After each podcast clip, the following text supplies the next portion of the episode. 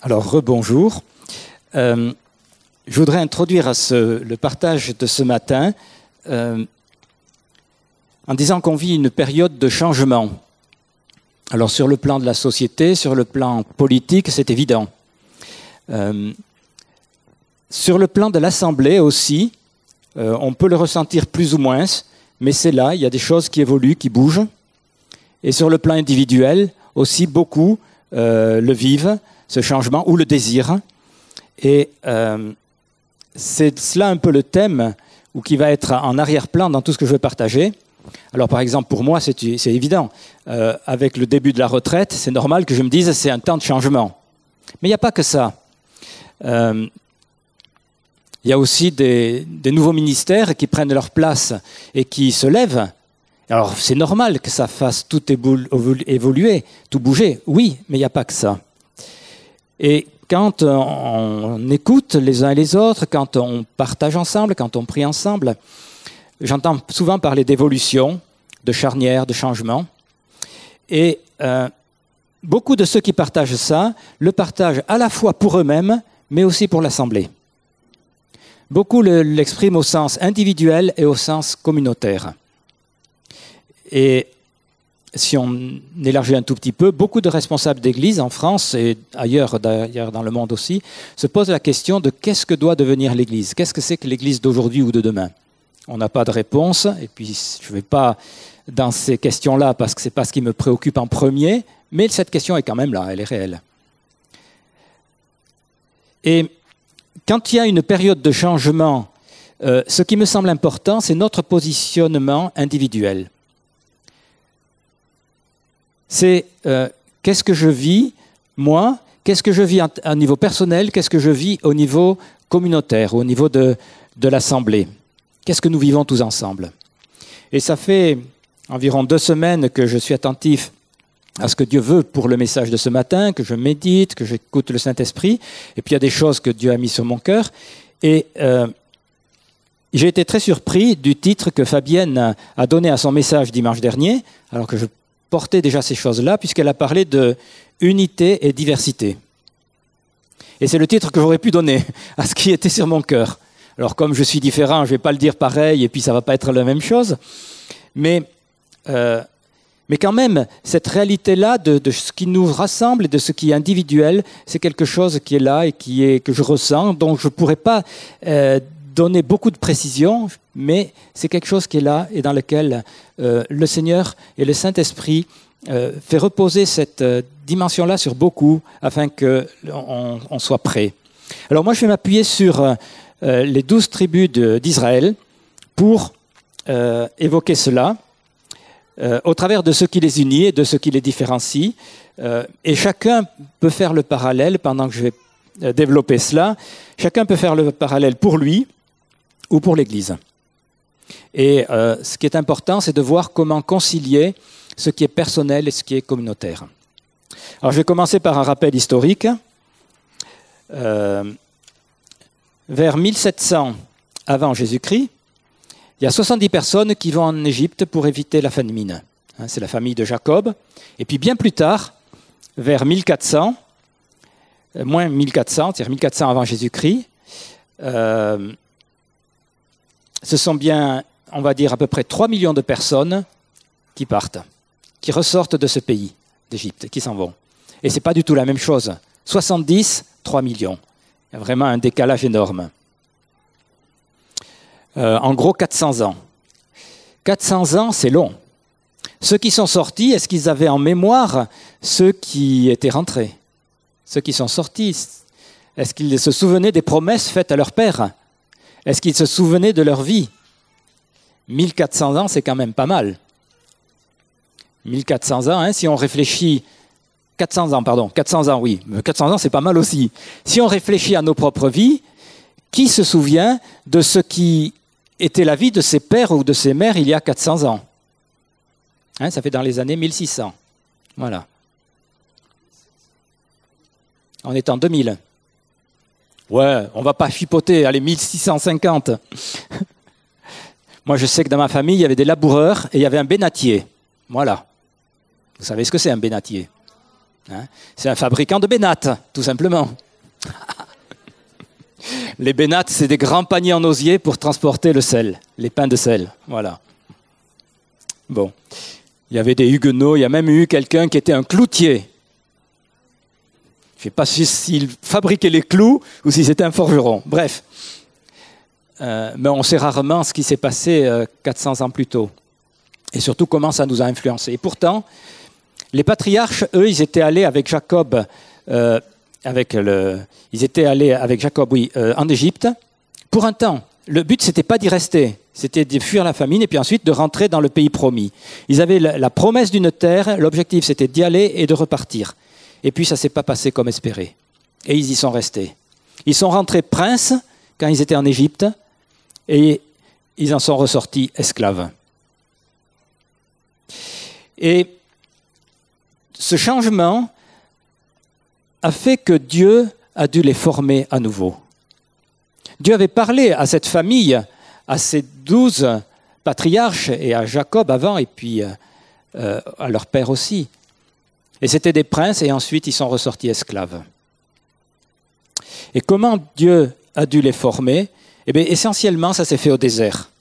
Le désert, c'est un lieu de formation, c'est un lieu de réflexion.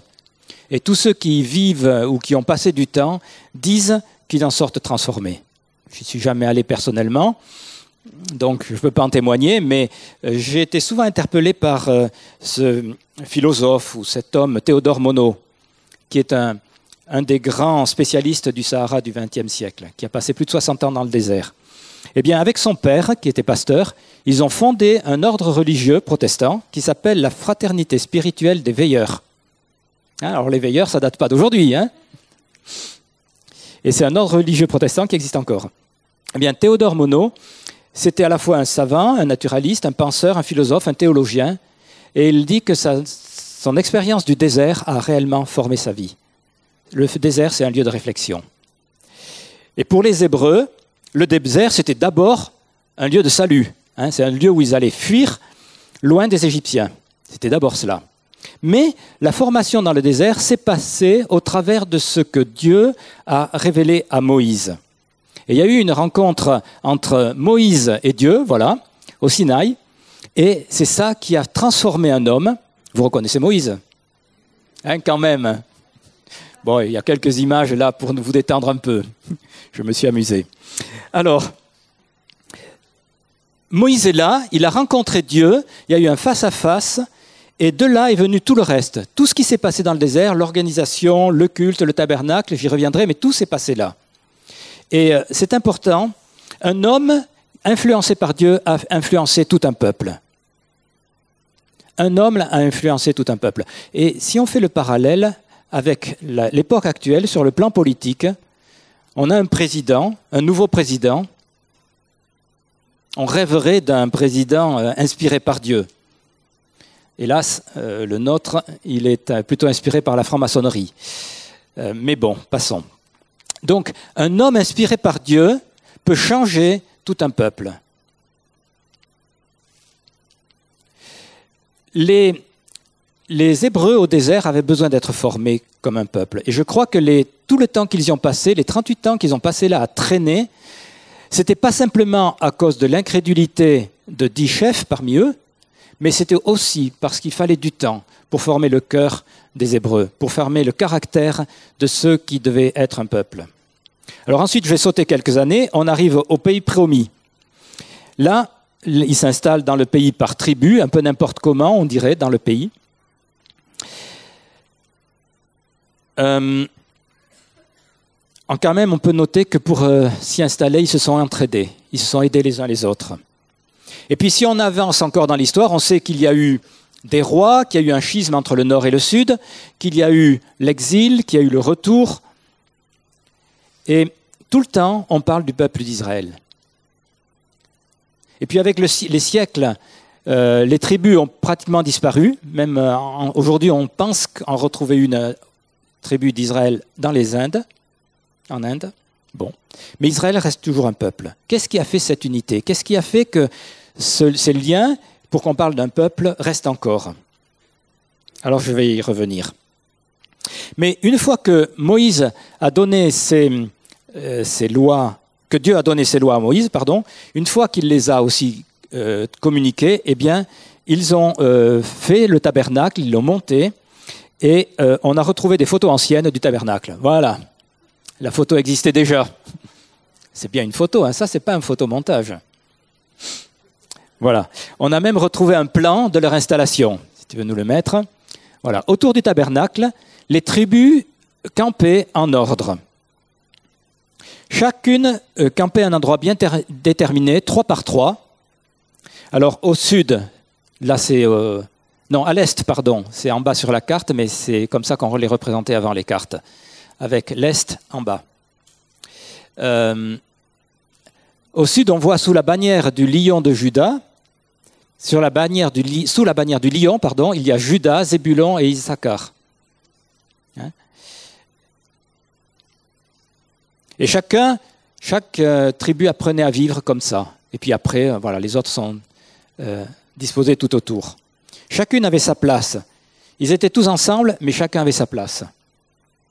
Les tribus. Et les tribus, c'était le, le fondement de cette organisation-là. Aujourd'hui, quand on parle de tribus, hein, ça, évoque autre chose. Alors j'ai fait une petite recherche sociologique. Pour les sociologues, les tribus, ce sont des groupes humains qui se constituent par affinité. Dans la tribu postmoderne, écoutez bien, les individus interagissent et entretiennent entre eux des liens forts, émotionnels, une passion partagée, des expériences similaires.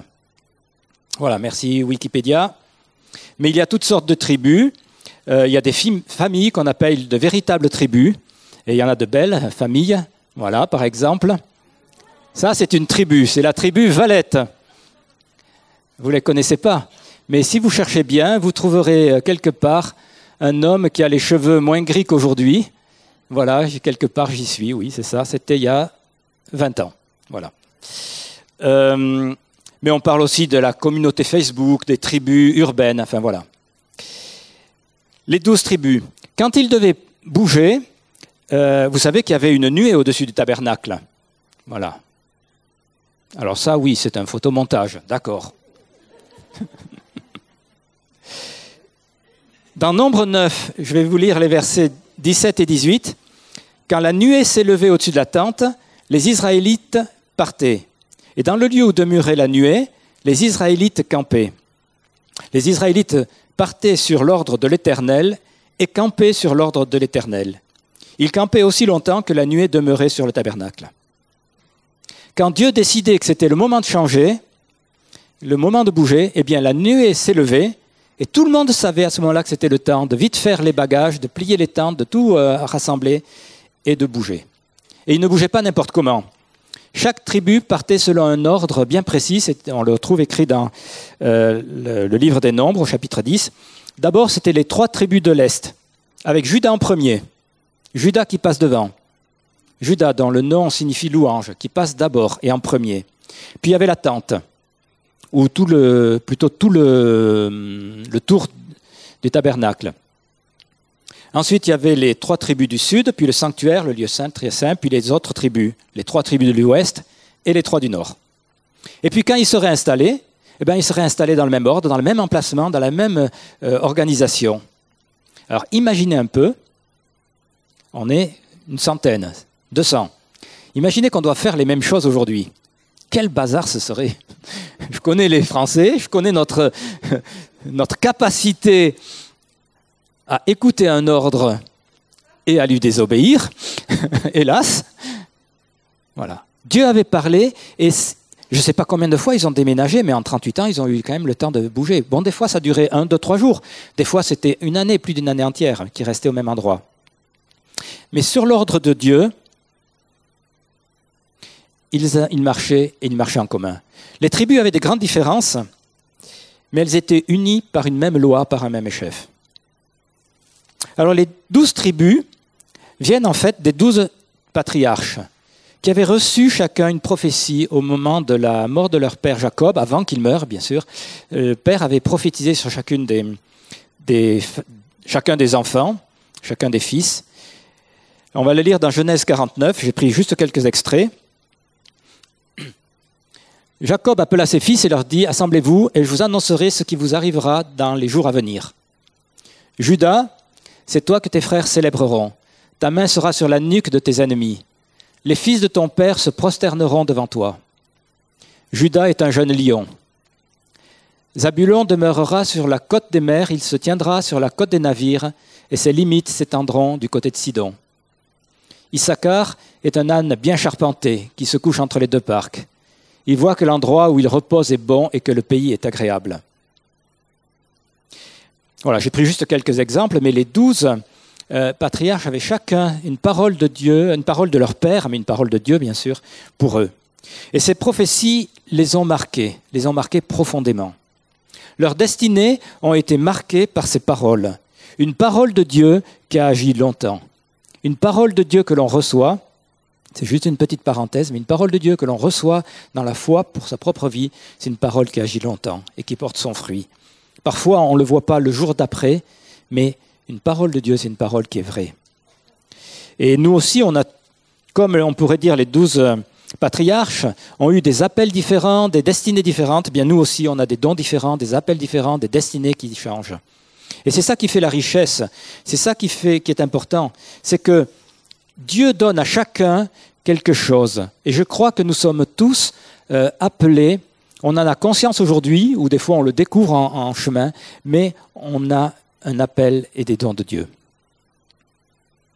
Et alors je voudrais parler maintenant de ce qui les unit, parce que c'est plus important que ce qui les différencie. Alors en France, en tout cas dans l'histoire française, on a appris que ce qui a formé l'unité du pays, c'était un roi, une loi, une foi. En tout cas, de mon temps, on l'apprenait. Un roi, et c'est surtout les, louis, hein, euh, une loi, plus ça s'est venu petit à petit, et une foi qui était évidemment la foi catholique. Euh, moi, je rajoute quelque chose, mais qui a pris beaucoup plus de temps, c'est aussi une même langue. Avant que la langue d'Oil et la langue d'Oc euh, s'harmonisent, ça a pris du temps aussi. Eh bien, pour le peuple d'Israël, qu'est-ce que c'est qui les a unis? Quels sont les fondements communs? Qu'est-ce qui a fait qu'ils restent un peuple malgré tous ces changements, malgré les dispersions et les retours? Alors, je dirais qu'il y a le choix de Dieu, qu'il y a le rappel, qu'il y a une histoire, un vécu commun, qu'il y a aussi un seul Dieu, bien sûr, une loi, un tabernacle avec son culte, l'adoration. Et tout cela a fait qu'ils ont baigné dans, avec plutôt les mêmes valeurs. Ce qui a fait d'eux un peuple différent des autres peuples, c'est cette réalité-là, ou ces réalités-là. Un peuple à part, comme euh, euh Aman, pardon, le reproche aux Juifs, c'est rapporté dans le livre de Esther. Mais c'est un peuple à part, il, se conforme à rien du tout. Il a ses propres lois. Ben oui, ils ont baigné dans les lois de Dieu. Et ça, c'est important. D'abord, ils ont été choisis par Dieu. Alors le choix de Dieu, ça ne se discute pas. Et si Israël était choisi, ce n'est pas parce qu'ils étaient meilleurs que les autres, mais c'est parce qu'ils ont été choisis, tout simplement. Le choix de Dieu, ça ne se discute pas. Et ça peut paraître prétentieux, mais j'ose dire que je suis choisi par Dieu, que nous sommes choisis par Dieu. Si c'est Dieu qui a choisi, ce n'est pas du tout être orgueilleux ni prétentieux. Mais c'est la réalité. Dieu choisit. Et ça, c'est quelque chose d'important, d'en avoir conscience, de le réaliser, que Dieu choisit. Dieu a appelé. Si vous ne voulez pas choisi ou élu, ben dites appelé, ça revient au même. Ce n'est pas le choix personnel. Bien sûr que j'ai répondu, évidemment, et que vous avez répondu. Mais au départ, il y a la volonté de Dieu et son choix. Ensuite, il y a une histoire commune, un vécu commun. Les Hébreux, ils avaient tout un passé commun. Et euh, qui, quand ils étaient dans le désert, euh, ils savaient d'où ils venaient. D'abord, ils ont passé pas mal de temps dans le désert, d'accord, mais avant, ils sont sortis d'Égypte, il y a eu euh, l'Exode. Avant ça, il y a eu les, plaies d'Égypte, ou les miracles, ça dépend comment de quel côté on les regarde. Mais il y a eu aussi l'esclavage, les briques dans lesquelles ils ont dû euh, travailler, travailler. Ils étaient frères de corvée pendant longtemps. Et même si c'est pas rigolo, eh bien, la réalité de ce vécu en commun les a rassemblés et a aidé à forger un peuple. Je ne sais pas si euh, vous avez fait attention quand il y avait euh, le séminaire avec Jeff Collins. Euh, il y avait là présent quelqu'un de Montauban qui s'appelle Gérard Bourgeat. Je ne sais pas si vous l'avez euh, vu, quelques-uns d'entre vous le connaissent. Eh bien, on s'est tombé dans les bras l'un de l'autre. Pourquoi? Parce qu'il y a plus de 40 ans qu'on se connaît, qu'on a bourlingué ensemble, qu'on a passé des nuits de prière ensemble, que l'on a monté des chapiteaux ensemble pour des conventions, parfois au milieu de la nuit, parce qu'on a organisé des conventions ensemble, parce qu'on euh, a construit un centre missionnaire ensemble, parce qu'il y a tout ce vécu commun. Et ça faisait des années que je ne l'avais pas vu, trois, quatre ans, et eh bien on est tombé dans les bras de l'autre, dans les bras l'un de l'autre. Ça, ça aide, le vécu commun. Allez, je vais trahir un secret. Je ne sais pas si j'en ai déjà parlé ou pas, mais vous savez que Fabienne Ponce et moi, on se connaît depuis très longtemps, et Domi aussi, depuis le même temps d'ailleurs. Eh bien, avec Fabienne, on a fait du tandem ensemble sur des chemins boueux dans la Camargue, voilà. Et Anne était là. Je te trahis aussi, Anne. voilà. Oui, on a même fait un film. Bon, passons. Mais ce vécu commun, ça rassemble. Ça rassemble. Il y a plus de 15 ans de cela, non, c'était plus de 20 ans de cela, les pasteurs de Toulouse ont eu une idée idiote et folle, mais ils ont fait un, un radeau et ils ont descendu la Garonne en radeau ensemble. Six pasteurs sur un radeau. eh oui, il y avait à ce moment-là ce qui s'appelait Garona, c'est une grande manifestation. Il y avait 200 radeaux qui partaient de Muret jusqu'à la prairie des filtres. Eh bien voilà, on l'a fait. Et eh oui. Et il y avait marqué les pasteurs de Toulouse. ah oui, fallait au moins. Et on avait le numéro 1. Pas parce qu'on est arrivé premier, non. voilà. Mais le vécu ensemble, ça aide à former un peuple. Ça aide à former une communauté. Ça aide à former aussi, on peut dire, une famille. Ils avaient un seul Dieu, un seul Dieu. Nous aussi, on a un seul Dieu, un seul Dieu qui est Père. Et c'est ce qui est important de savoir. C'est que ce, Dieu qui nous rassemble, ce Dieu avec qui on peut euh, communier, que, l'on prie, qui nous écoute, que l'on écoute, on passera l'éternité aussi avec lui. Et pas simplement avec lui, mais aussi avec tous nos frères et sœurs en Christ. Quand je travaillais dans le milieu du bâtiment, on a eu un procès avec un, un homme qui était un protestant et moi j'étais aussi euh, converti, juste. Euh, on a eu un procès avec un, gars euh, pour une histoire de, chantier, de terrain, d'ordre qui avait été donné dans, tel ou tel ordre, peu importe la raison. On a perdu le procès. quelques années après, je me suis dit, mais si cet homme-là est converti, je vais vivre avec lui dans l'éternité.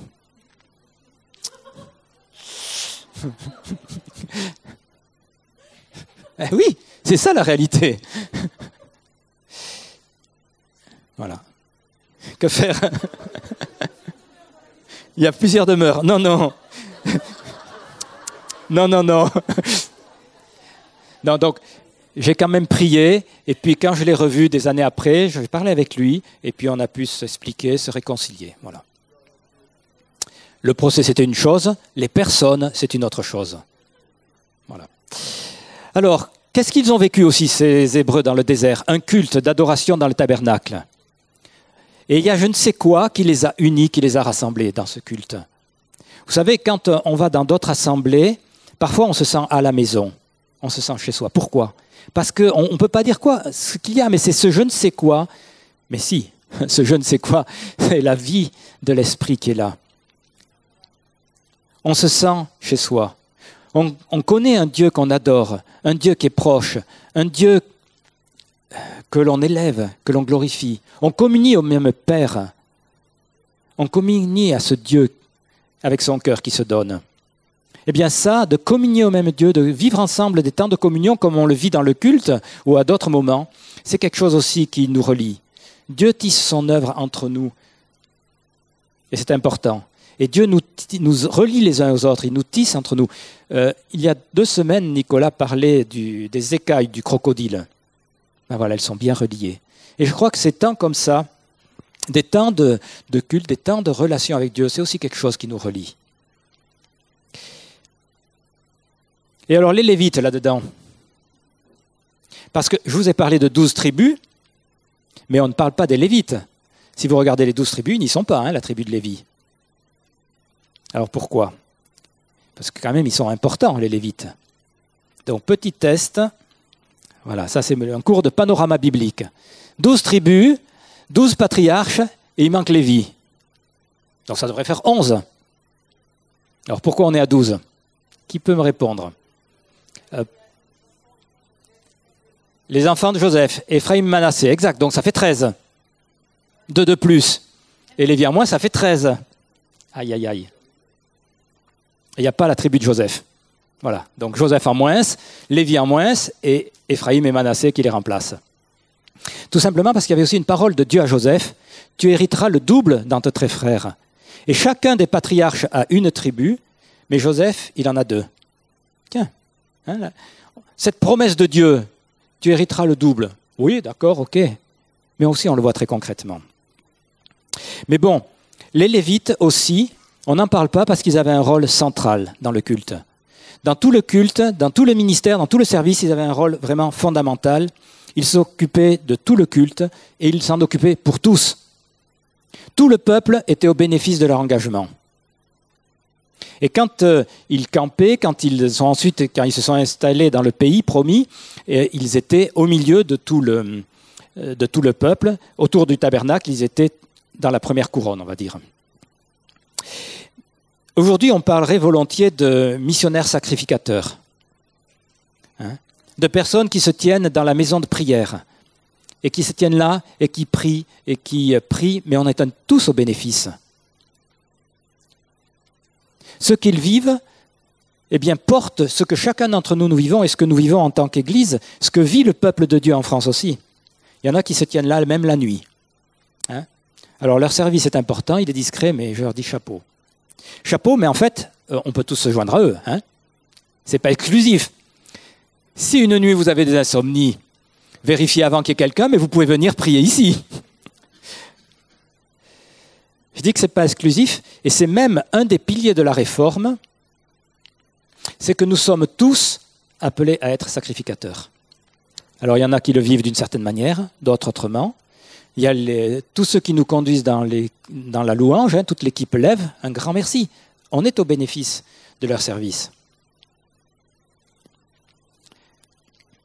Et je crois que la présence des Lévites, ça fait aussi d'Israël un peuple spécial. Parce qu'il y avait des gens mis à part et en même temps pleinement intégrés à la vie euh, du peuple qui étaient là et qui euh, étaient le, support, un des fondements de ce peuple d'Israël, c'est quand même la relation à Dieu. Et ça, c'est important. Alors, quelle conclusion? Je dirais que c'est à, chacun de méditer parce que euh, je ne sais pas comment l'Église va évoluer. Je ne sais pas comment, euh, comment ce sera. C'est assez flou, même si j'en sens certaines choses. Pour ma propre vie, c'est un peu plus précis. Mais ce que je sais, c'est une chose, c'est que la façon dont on marche, chacun d'entre nous, avec l'appel que Dieu nous a donné, et la façon dont on marche en tant qu'assemblée, ce sont deux choses qui sont euh, réunies, qui sont proches l'une de l'autre, qui sont dissociables et indissociables à la fois. Et je crois que c'est important de rester attentif à ce que le Seigneur dit, à la fois sur le plan individuel et à la fois sur le plan communautaire. Si vous avez fait le parallèle pendant que je parlais des tribus, eh bien ces douze tribus avaient chacune leur identité, chacune leur euh, différence, mais aussi ensemble en tant que peuple, ils étaient là. Et aujourd'hui, on parle toujours d'un peuple d'Israël. Et euh, quand les Romains étaient sur la terre, on parlait encore du peuple d'Israël. On parlait plus trop des tribus, mais on parlait du peuple d'Israël. Pourtant, chaque tribu, chaque famille était là. Je crois que c'est important de réaliser que quand Dieu parle, il y a toujours ces deux dimensions, les dimensions euh, plus restreintes, je dirais euh, les directions personnelles, et puis des directions beaucoup plus globales, je dirais des directions communautaires. Ce que vivait chacune des tribus leur appartient, ce qui vivrait en, euh, tout Israël en tant que peuple euh, est aussi une autre dimension. Et je crois que ce qui est important, et voilà, c'est ça ma conclusion, c'est qu'on puisse se compléter, s'épauler, se supporter au sens de se porter les uns les autres. Quand l'un d'entre nous est honoré, eh bien qu'on puisse se réjouir avec lui, qu'on puisse être tous honorés. Quand l'un de nous souffre, qu'on puisse aussi compatir et souffrir avec lui. C'est le sens hein, du mot compassion. Euh, non, condoléances, pardon. C'est ça. Hein Souffrir avec compassion, pardon. Euh, voilà, Quand, un souffre, qu'on puisse souffrir avec lui. Quand un est honoré, qu'on puisse se réjouir avec lui. Parce que quand l'un d'entre nous euh, est honoré, eh bien moi je m'en réjouis. Je dis, mais waouh, peut-être que je suis pour quelque chose. Et oui, peut-être que je suis pour rien d'ailleurs, mais enfin, voilà. Mais en même temps, c'est cela. Dieu nous a rassemblés, on est tous très différents, mais en même temps, il y a quelque chose qui nous rassemble et qui nous unit, et ça c'est important de le réaliser. Qu'on puisse se réjouir ensemble et qu'on puisse prier aussi ensemble. Je vous laisse chacun méditer, puis après chacun aussi en, l'applique à sa propre vie. Je vais simplement finir en priant. Père, je veux simplement glorifier ton nom et demander qu'au travers de ta parole, mais au travers de ces exemples aussi, ton Esprit Saint nous saisisse chacun et nous affermisse dans ce que nous sommes. Père, je veux proclamer que ce qui nous unit est tellement important. Alors Père, fais-le encore grandir.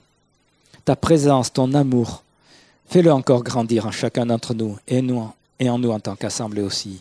C'est toi qui es Seigneur des Seigneurs et je tiens à te bénir. Amen.